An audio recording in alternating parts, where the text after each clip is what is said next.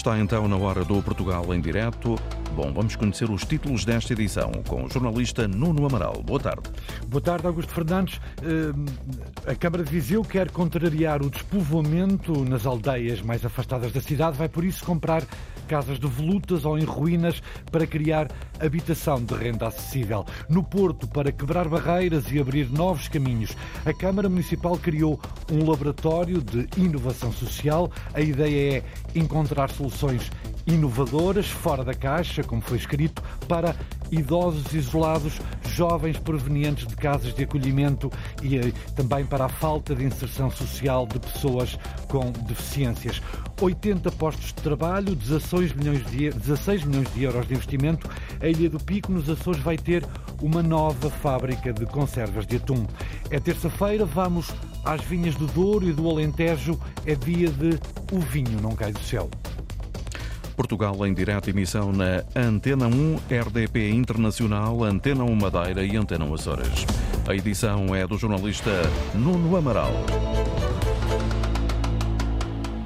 Já vamos conhecer alguns dos problemas que o Laboratório de Inovação Social criado pela Câmara do Porto quer atenuar. Agora, um apelo à memória. Muitos hão de lembrar-se das bibliotecas sobre rodas que, por norma, paravam no Largo das Aldeias. Ora, Cascais recebeu esta segunda-feira o primeiro encontro de bibliotecas itinerantes do Distrito de Lisboa. O objetivo é reunir e discutir experiências destes profissionais que levam livros a locais onde não existem equipamentos para leitura. A jornalista Sandy Gageiro entrou nas carrinhas e tomou o pulso uh, as carrinhas que estavam estacionadas uh, em frente ao Centro Cultural de Cascais e tomou o pulso, o pulso às impressões que têm vários bibliotecários ponho um bocadinho de mim em tudo aquilo que faço.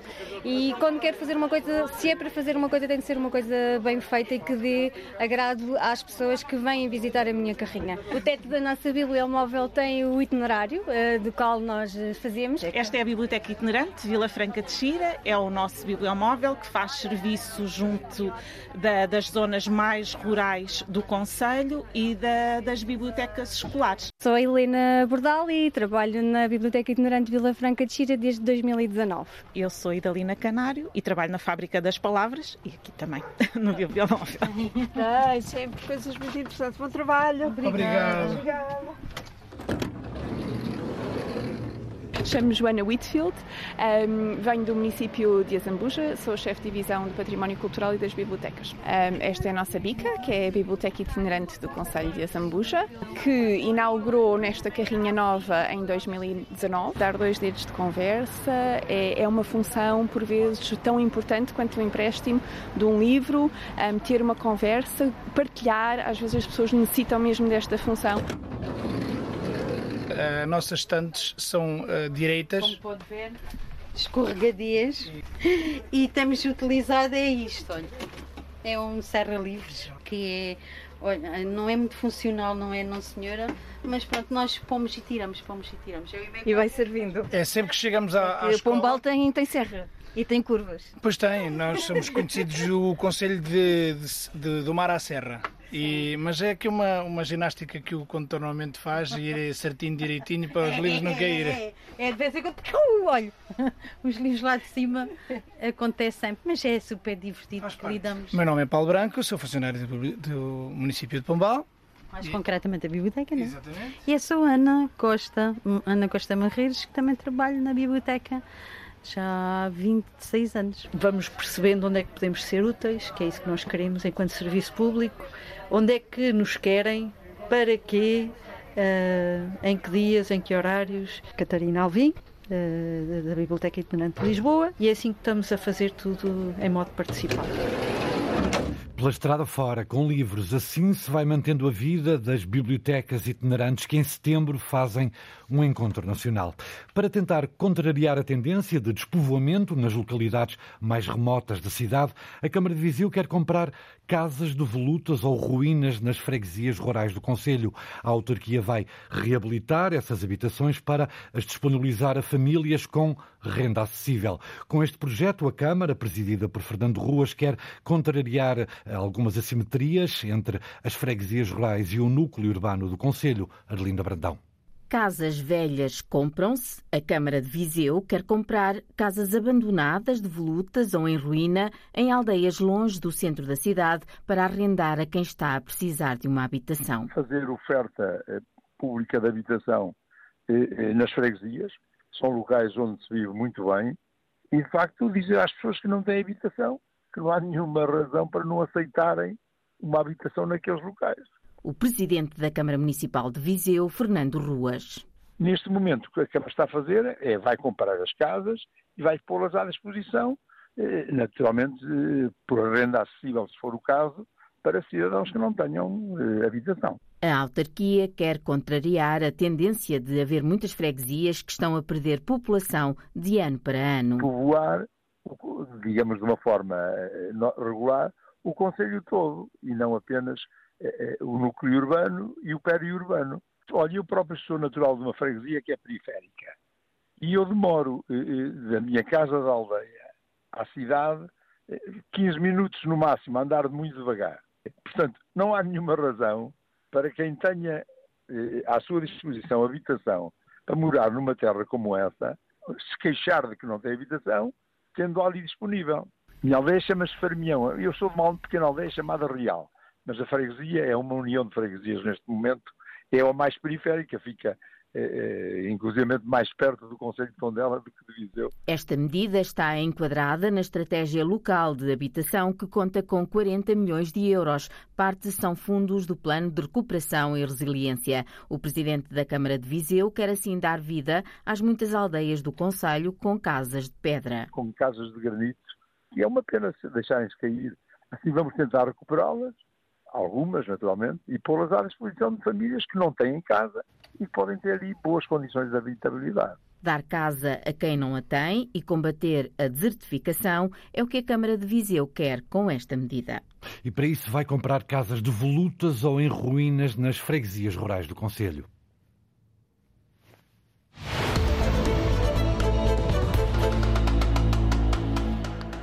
É um dos programas mais ambiciosos em termos de monitorização da fauna e flora da Europa. A UTAD, a Universidade de Trás-os-Montes e Alto Douro, vai vigiar o impacto ambiental provocado pelo sistema eletroprodutor nas barragens do Tâmega, eh, do Alto Tâmega, no caso. O acordo com a Iberdrola, que tutela as barragens, é um dos maiores já realizados pela Universidade para a prestação de serviços especializados. A jornalista Cláudia Aguiar Rodrigues falou com o coordenador do Laboratório de de Ecologia Fluvial e Terrestre, que adianta que esta vigilância, que se vai prolongar até 2028, permite dar uma nova vida às espécies ameaçadas que habitam o Tâmega.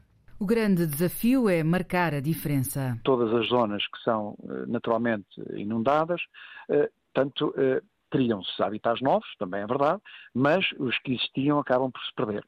E é nesta tentativa que eh, as medidas, eh, portanto, aprovadas e definidas pela Agência Portuguesa do Ambiente vão no sentido de, depois de uma caracterização absoluta daquilo que eram as espécies existentes e priorizadas as espécies que apresentavam mais vulnerabilidade, foram definidos estes programas e medidas compensatórias. Não podemos dizer que isto vai ser igual ou melhor, vai ser diferente. As três barragens da Iberdrola abrangem os conselhos de Ribeira de Pena, Boticas, Vila Pouca da Guiar, Chaves, Valpassos, Montalegre e Cabeceira de Basto. São várias moradas de diferentes espécies que o coordenador do Laboratório de Ecologia Fluvial e Terrestre, Joaquim Jesus, diz ser fundamental entender. A topeira d'água é uma espécie que ocorre uh, na, na, bacia hidrográfica uh, do Tâmega e, e, portanto, está uh, localizada em zonas muito específicas que importa salvaguardar. E, aliás, há medidas dirigidas a, esta, a este indivíduo para realmente ser translocado para um novo habitat, portanto, entra aqui, de facto, na lógica da medida compensatória e, havendo uma perda de habitat por um lado, a ideia é que se crie, de facto, por outro. Outra espécie também, já agora, emblemática, a margaritífera.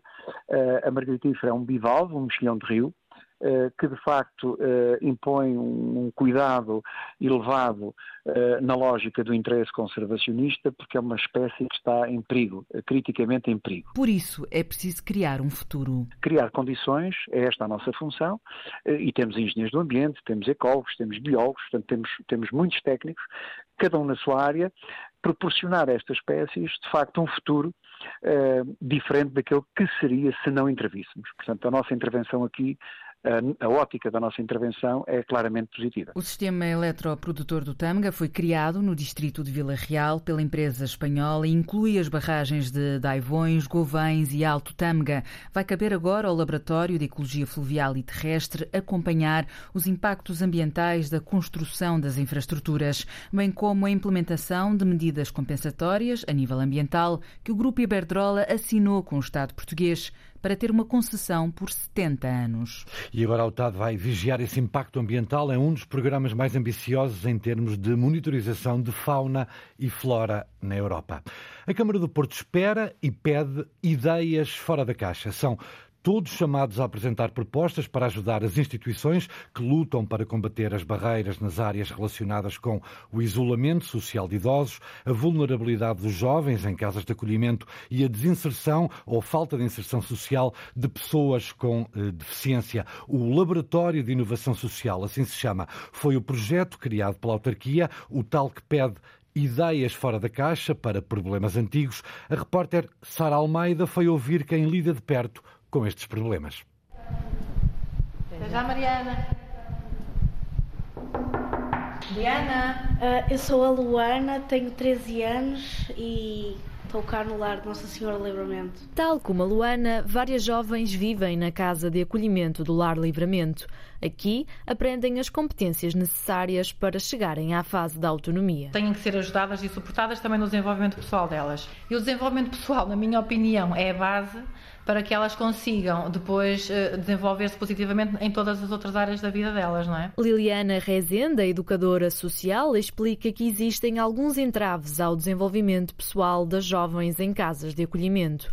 Um dos maiores problemas é a falta de apoios no que toca à saúde mental. Infelizmente, eu acho que é um bocadinho um reflexo da nossa sociedade hoje em dia também nós temos muitas crianças e jovens neste momento a fazer medicação, no foro psiquiátrico, não é? O acompanhamento em termos psiquiátricos do nosso Sistema Nacional de Saúde não dá resposta, não dá, às nossas necessidades. As nossas jovens também estão a vivenciar isto, ou seja, por diferentes razões hum, estão com níveis de ansiedade mais elevados, não é? Uh, a determinado momento pode eventualmente sentir necessidade de recorrer a um serviço de, de psiquiatria, por exemplo. Nós recorremos quando é necessário, mas depois o acompanhamento não é com o espaçamento que nós consideramos que seja o mais viável. As chamadas saídas repentinas de muitas jovens são um fator de preocupação para as instituições. Se a lei mudasse, não é?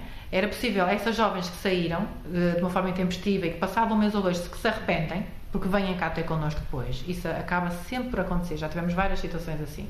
Às vezes demoram mais, mais uns meses, mas acabam sempre por vir cá por vir falar connosco e por nos virem perguntar se podem voltar. E nós estamos de pés e mãos atados, só não conseguimos, porque a lei não nos permite. Porque se houvesse aqui, lá está, este, esta abertura, era possível criar aqui um hiato de tempo, lá está previsto devidamente na lei, em que essas jovens, quando as coisas não corressem bem, pudessem voltar. Nós somos a base delas quando, uh, quando tudo falhou na vida delas, o Porto Seguro fomos nós. Esta falta de respostas leva também o vereador da Educação e da Coesão Social do Porto, Fernando Paulo, a pedir novas soluções. O que acontece é que, de acordo com a lei, aos 18 ou ao máximo aos 21 anos, tem que cessar, digamos, a sua institucionalização e os jovens têm que, uh, têm que sair e têm que ser entregues, digamos, à sua autonomia. O que acontece é que faltam respostas, muitas vezes, no acompanhamento a esta transição entre a saída uh, do acolhimento residencial uh, e, a, e, a, autonomia plena. E, portanto, nós também queremos aqui,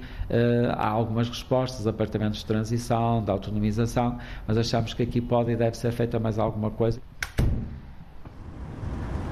Seguimos até a APPA-CDM, a Associação Portuguesa de Pais e Amigos do Cidadão Deficiente Mental, à procura de respostas, desta vez relacionadas com as necessidades das pessoas com deficiência. Eu acho que seria muito bom encontrarmos formas de mudar comportamentos sociais, os comportamentos da sociedade, eh, a começar logo desde pequeninos na escola. A diretora Teresa Meireles Guimarães deixa ainda o alerta para sensibilizar toda a população a quebrar as barreiras que ainda existem existem? Se existe uma deficiência e a pessoa não consegue estar em sociedade, a maioria das vezes não é pela sua deficiência, mas é pelas barreiras que a sociedade cria ou pelas barreiras que a sociedade tem. E, portanto, precisamos de eliminar barreiras a todos os níveis.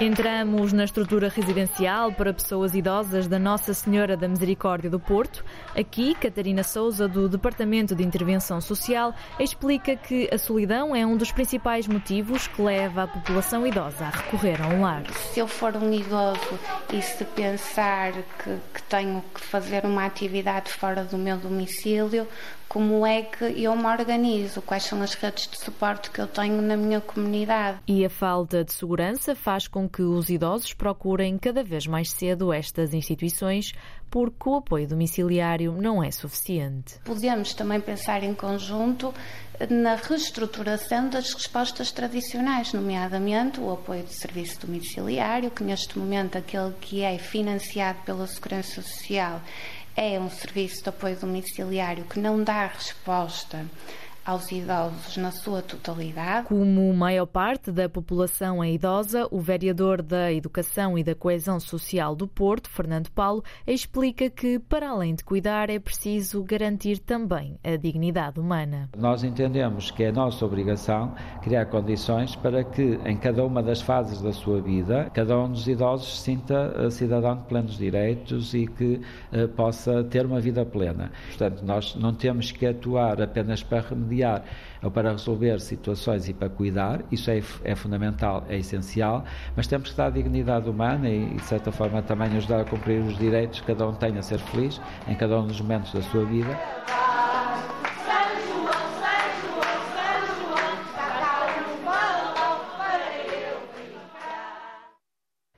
A repórter Sara Almeida a dar conta de algumas das dificuldades sentidas em instituições que lidam com a inserção na sociedade de idosos, jovens institucionalizados e pessoas com deficiência. O Laboratório de Inovação Social, criado pela Câmara do Porto, pede propostas para solucionar estes problemas até 30 de julho, propostas que podem uh, ser avançadas por qualquer cidadão ou instituição. Essas propostas, depois de 30 de julho, vão ser analisadas.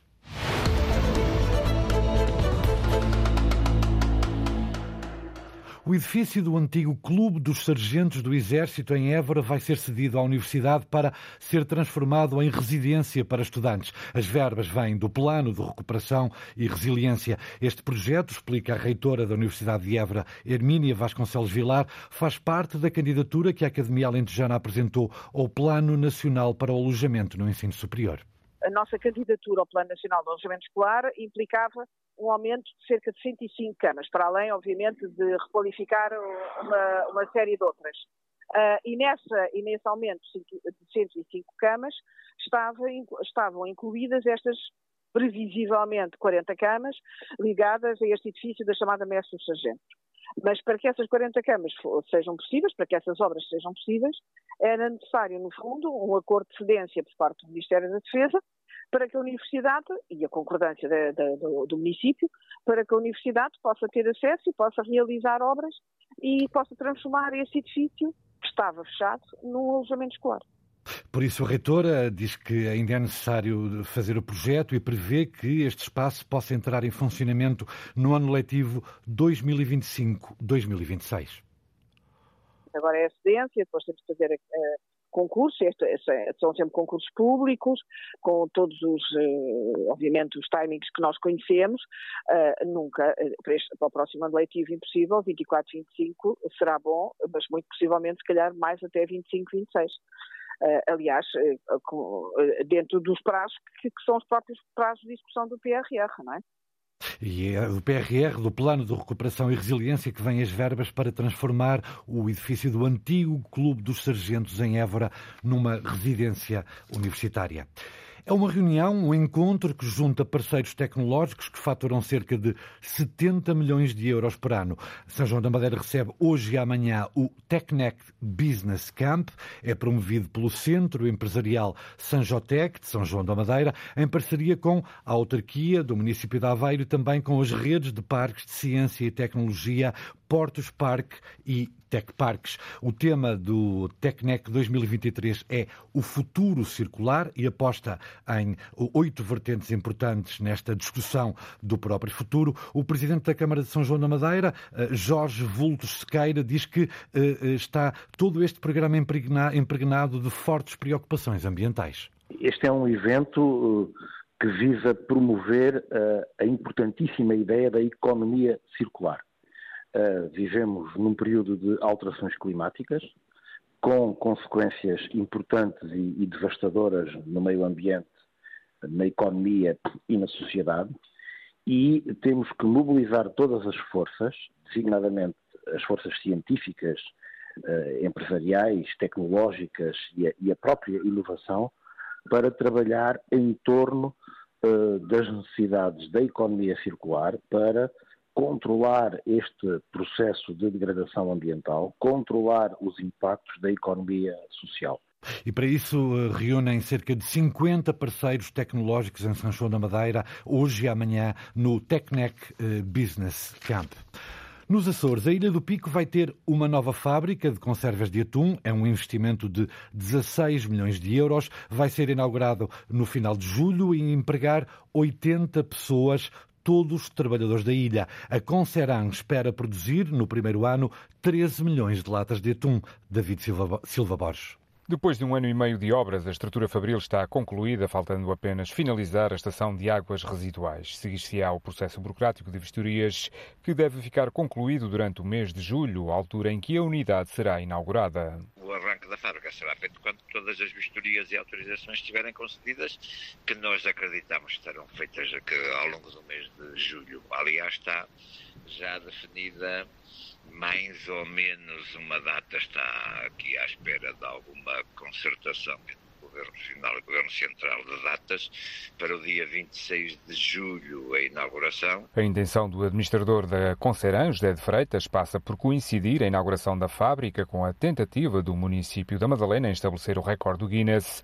através da roda da chamarrita e iniciar a elaboração a 1 de setembro, aproveitando o atum da atual safra. Já estão dadas instruções para a compra de atum aos armadores, cuja pesca do bonito está a começar, exatamente para termos matéria-prima para fazer elaboração com uh, o produto desta safra. Nesta fase de arranque, a fábrica irá trabalhar com 80 operários, uma mão de obra que foi recrutada localmente sem ser necessário recorrer à mão de obra do exterior, como inicialmente foi equacionado. As inscrições ultrapassaram a nossa previsão para as pessoas que necessitamos no arranque da fábrica, eh, que são cerca de 80, e já temos inscrições que ultrapassam esse, esse, esse número, sem necessidade de pensarmos em recurso à mão de obra vinda de fora. Com capacidade para elaborar 25 toneladas de atum por dia, a fábrica vai iniciar a sua atividade com a transformação de 13 milhões de latas, podendo atingir em 2025 o máximo de 21 milhões.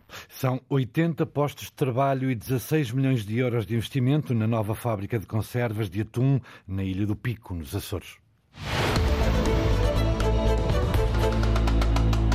Esta semana, na rubrica O Vinho Não Cai do Céu, Alexandre Relvas e Pedro Silva Reis são os convidados, o Alentejo e o Douro. Vamos conhecer melhor a herdade de São Miguel, perto do Redondo, e também espreitar a nova marca lançada pela Real Companhia Velha.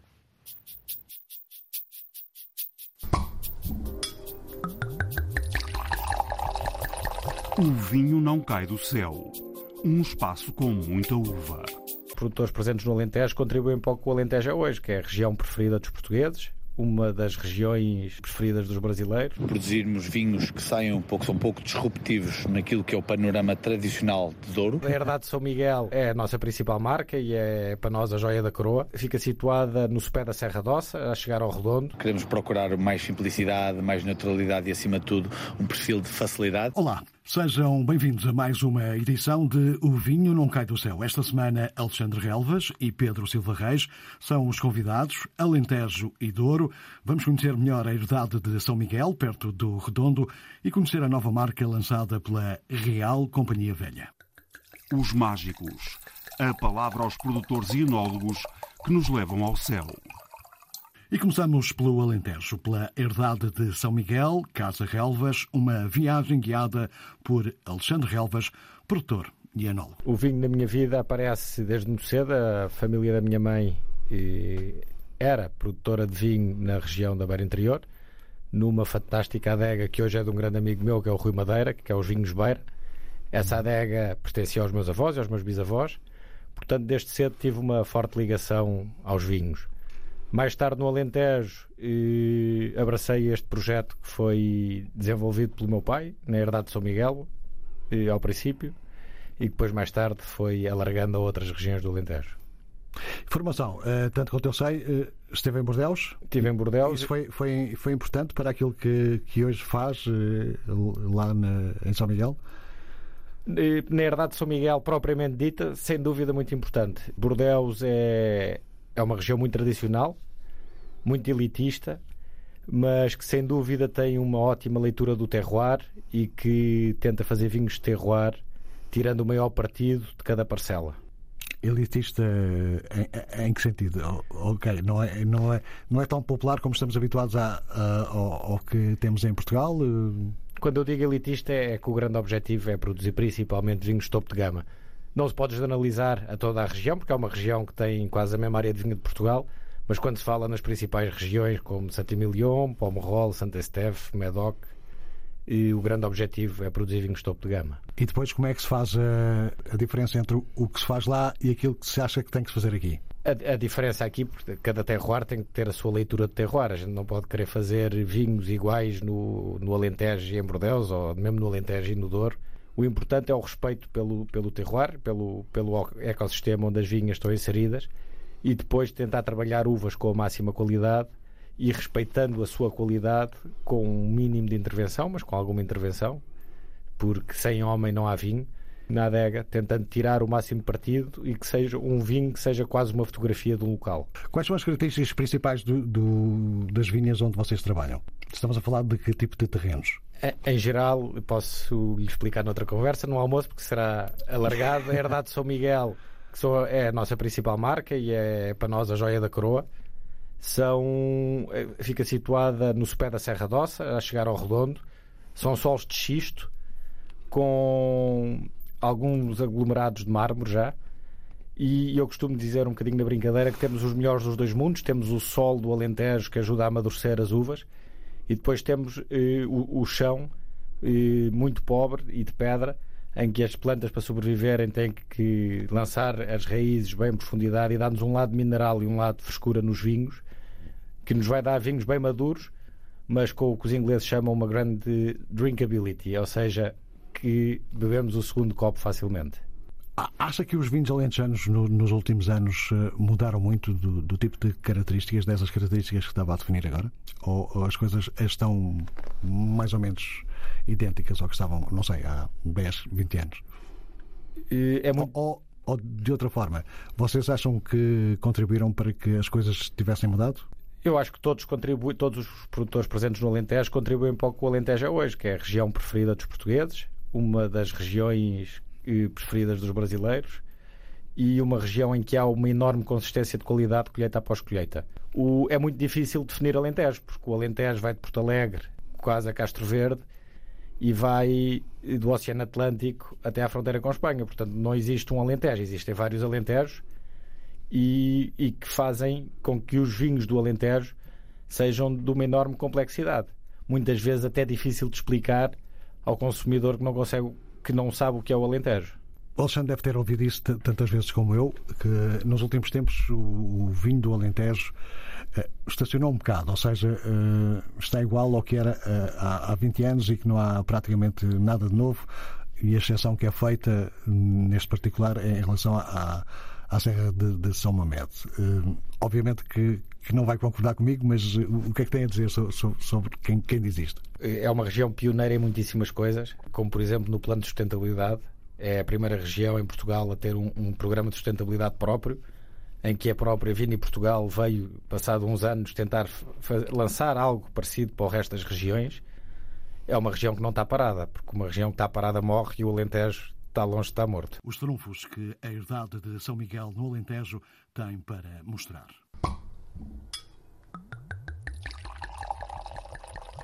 Do Alentejo para o Douro, onde Pedro Silva Reis, o presidente da Real Companhia Velha, apresenta em conversa com o jornalista Miguel Soares a nova marca da casa. Dandy, no fundo, resulta de uma grande complexidade de ideias, mas, acima de tudo, tem dois princípios.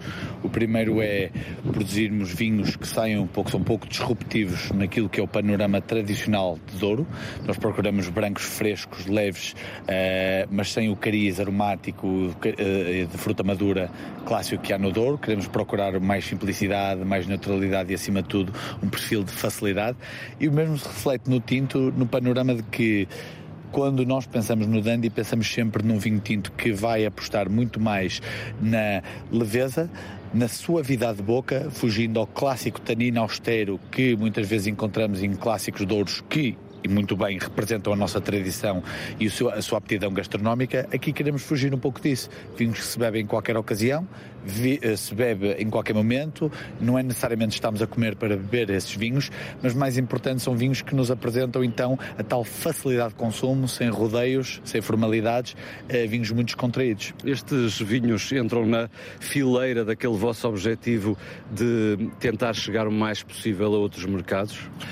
Uh, sem dúvida alguma. Uh, o objetivo aqui, uh, também jogando um pouco com o fator de um grau alcoólico menos elevado, não nos abre necessariamente as portas diretamente, mas cria algum interesse, sendo que o tema hoje em dia é um tema a ser debatido. Uh, os clientes cada vez mais procuram vinhos menos alcoólicos, mais frescos, e nós também temos esse ponto de vista no nosso, no nosso dia a dia, não é? Uh, nós acreditamos muito que um produtor de sucesso uh, consegue vender aquilo que gosta, e há muitos casos assim no mundo, pessoas que nos inspiram e que nos direcionam para aquilo que é o nosso próprio caminho, mas aí está, nós hoje em dia também vemos que o que nós mais gostamos de ver enquadra sempre em perfis menos alcoólicos e mais leves e isso condiz um pouco com a tendência mundial, o portanto, faz com que nós estejamos ao encontro disso.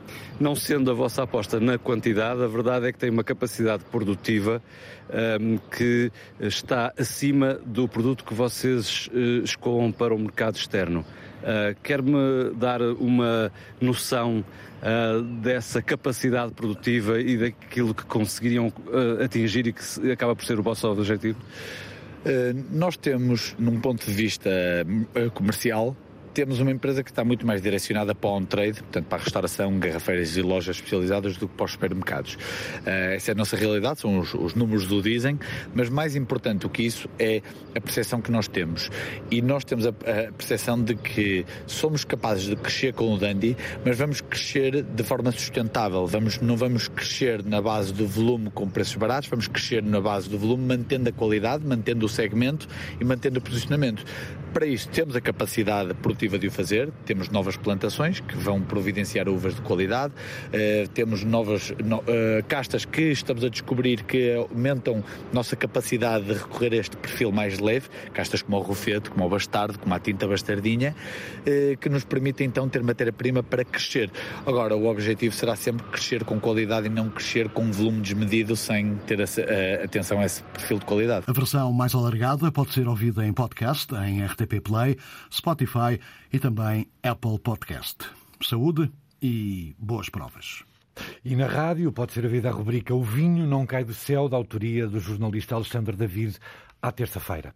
Os 19 municípios da Comunidade Intermunicipal da região de Coimbra têm em curso ou já elaboraram um plano para a igualdade de género e não discriminação.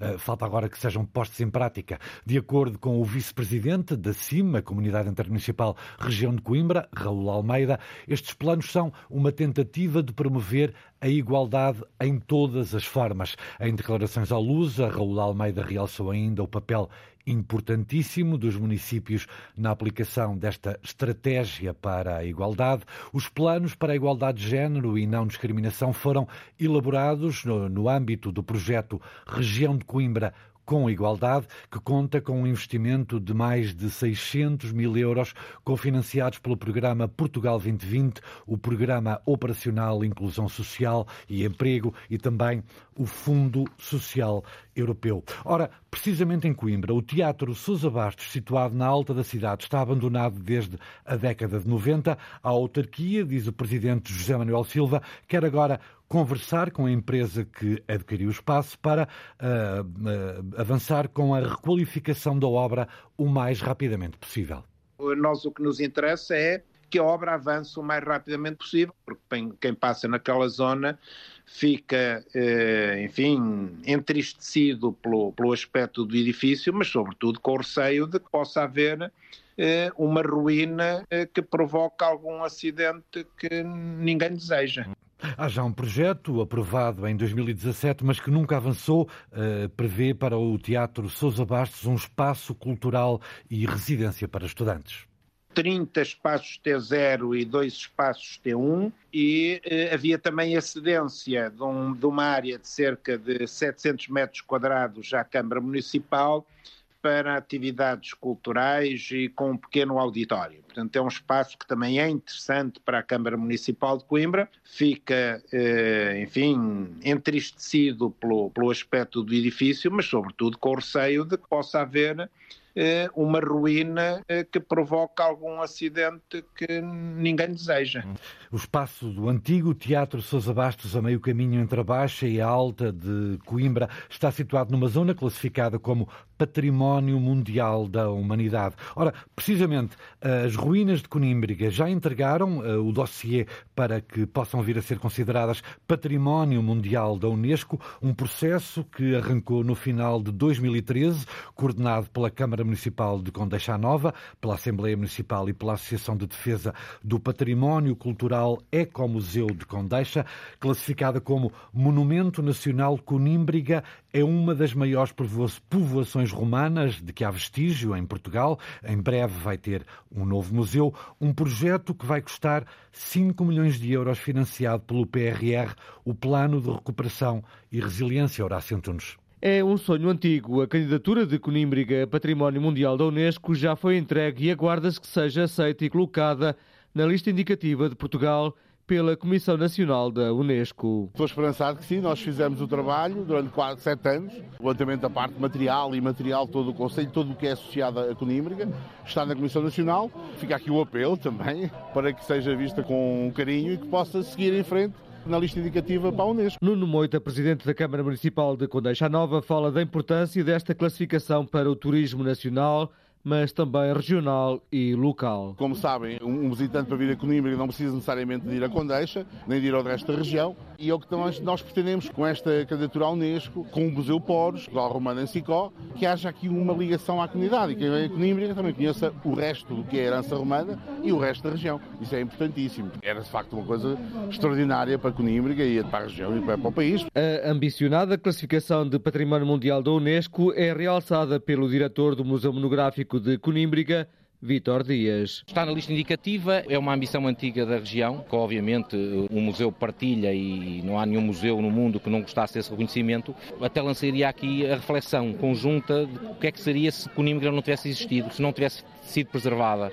Eh, há muitos sítios arqueológicos no contexto nacional e internacional que foram destruídos e, de facto, isso também é uma mais-valia para a região. Aliás, eh, como costumo dizer, para verdadeiramente e integralmente conhecermos, entendermos a, toda a região centro, não podemos omitir uh, Conímbriga. Portanto, é, é uma mais-valia também né, para essa reflexão. Para já, uma boa notícia é que Conímbriga terá até 2026 um novo museu com verbas do PRR, como realça o presidente do município, Nuno Moita. Lançámos agora a adjudicação do projeto, que tem uh, que ser feito até ao fim deste ano, lançar o concurso no ano que vem, mas direi que nos fins de 2025 já poderá ser uma, uma realidade. São obras que vêm valorizar muito Conímbriga, como refere o diretor do museu, Vitor Dias. É obviamente muito motivador imaginar que podemos renovar um museu que tem 61 anos e que já não tem um investimento no edificado desde 84 e consegue com regularidade ter mais de 100 mil eh, visitantes por ano e associar todos estes elementos motivacionais e adicionais ao facto de sermos um sítio tão singular e tão vasto que,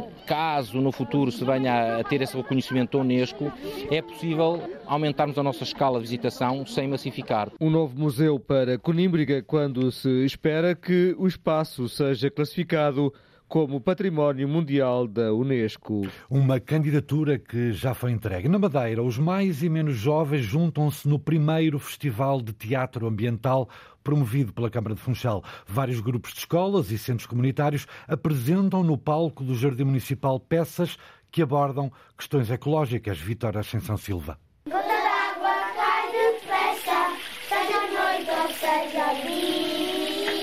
Ecologicamente é o nome da peça dos alunos da Escola Visconde Cacongo do Funchal. Olá, eu sou a gata. Eu tenho muita sede, então eles precisam de mim para viver. Daniela interpreta uma gata na peça onde os animais vão à procura das gotas de água. Eles bebem e podem viver com a água. Estás a gostar? Sim, por causa que é uma coisa que eu nunca fiz. Nunca. Estes alunos do primeiro ano representam pela primeira vez sobre a importância da natureza. Vicente já está bem consciente. A natureza é mais importante para os animais e para os humanos. E o que é que tu já fazes pela natureza? Dou água aos animais, faço bem às plantas. O professor e ensinador Vitor Bianchi destaca a importância da arte na consciencialização ambiental. Todos juntos conseguimos fazer algumas das grandes mudanças necessárias. A peça representa precisamente isso, porque vivemos tempos muito decisivos do ponto de vista ambiental. A Associação Garota do Calhau também participa no festival e junto utentes de dois centros comunitários do Funchal apresentam um casamento no fundo do mar. Para as pessoas verem, porque têm que ter cuidado para não poluírem o oceano, não terem porcarias no mar. Irene Manuel é a noiva, um peixe-espada. Eu vou casar com o pai palhaço, depois vem a poluição, não deixem a gente casar. A poluição é interpretada por Fernanda Silva. Nós entramos como poluição e vem o padre nos jogar água benta para afastar-nos. Nós fomos a uma escola de crianças no Canício para representar esta peça, eles adoraram imenso. Crianças, jovens e séniores, juntos no primeiro Festival de Teatro Ambiental do Funchal. Um grupo de jovens começa a limpar o lixo que encontrava na praia e no mar. E aos poucos a poluição ia desaparecendo. E este festival, no Funchal, tem o título Atitude Verde por um planeta saudável. Em plena hora de almoço, saboreamos o pêssego da Cova da Beira, o mais apreciado, um dos mais apreciados em todo o país. É dali, da Cova da Beira, que sai a maior produção deste fruto. A época está praticamente no arranque e o repórter Paulo Brás foi há instantes perceber se as intempéries estão a dificultar a produção. Estamos naquela que é considerada a capital do pêssego da Cova da Beira, estamos na freguesia de Orjais. Depois também da grande época de cereja que houve, agora é a altura do pêssego aqui nestas regiões do país, que começa, digamos assim, a, a, ser colhido e à beira de estrada começa já a haver algumas pessoas que vão vendendo. É o caso do Sr. Serafim Cruz, que para além de estar aqui à beira de estrada a fazer a sua venda, tem também produção própria. Sr. Serafim, como é que está o pêssego este ano? Pensei que está bom. Está, está, está. De qualidade? Está de qualidade. Eu pensei que estava. Apesar das intempéries sim, que houve. Sim, lá, sim, lá, lá apodrece um ou outro, mas de resto está, está bom. Segurou-se melhor do que propriamente a sim, cereja, não é? Sim, sim, sim. Segurou-se melhor que a cereja. A cereja que não, não, não houve hipótese este ano. Só o quilo? Até 1,20€. Sim. Um preço mais ou menos é, normal. É, é, é, é, o preço é normal. Este ano é que eu passei para o 1,20€, porque todos os produtos que subiu, o adubo, foi tudo. Não mais tenho vendido, está sempre a 1 euro. A um euro. Ano é que mais 20 cêntimos para compensar. Para, para compensar. O senhor tem produção própria, como disse, quantas toneladas é que habitualmente vende? Eu assim quer dizer, com coisa, sei lá. Não sei muito a ver isso, porque os pequenos ainda são novos, estão, pronto. Tá, já tenho aquele já me disse há pouco que tinha umas centenas de árvores lá. Pois, já tenho umas 450 árvores. Para além daquelas que arderam nos incêndios do ano passado. Sim, sim. Agora, aquelas que arderam, arderam, pronto. Já não se pode fazer nada. Mas foram 470 pesqueiros, foram 100 sergeiras, foram 20, mas 28 amechoeiras e foram 200 pés de videiras. Que, que o levou no ano passado. Que o fogo levou. Portanto, vai restando aquilo que vai fazendo. Pois, agora este ano tenho menos escrita porque aqui são, são novos, agora há polos, tenho andado a plantar para, para ver se, se, faz alguma coisa. Mas este ano, entretanto, apesar de tudo, as intempéries, prevê-se uma época boa. Sim, sim, sim, sim, sim. Penso que está bom. Há muito, muito, há mesmo muito e está bom. Penso que daqui que vai para todo o país. É, vai para todo o país. Muito obrigado, senhor, muito obrigado pela sua uh, declaração. Estamos, portanto, nesta, e a fazer aqui, e pontuar, digamos assim, uh, o início da época do pêssego aqui nesta região do país, que é, como já referi, uma das capitais do pêssego uh, de Portugal e também da própria Cova da Beira. O pêssego que sai daqui desta região para todo o país, pêssego de qualidade e parece que este ano continua melhor do que, do que nunca, apesar das intempéries que se foram passando por esta região. A verdade é que o pêssego segurou-se bem e está bem conservado e está para vender mesmo aqui à beira de estrada. E faz crescer a água na boca, nem as intempéries afetaram o pêssego da Cova da Beira.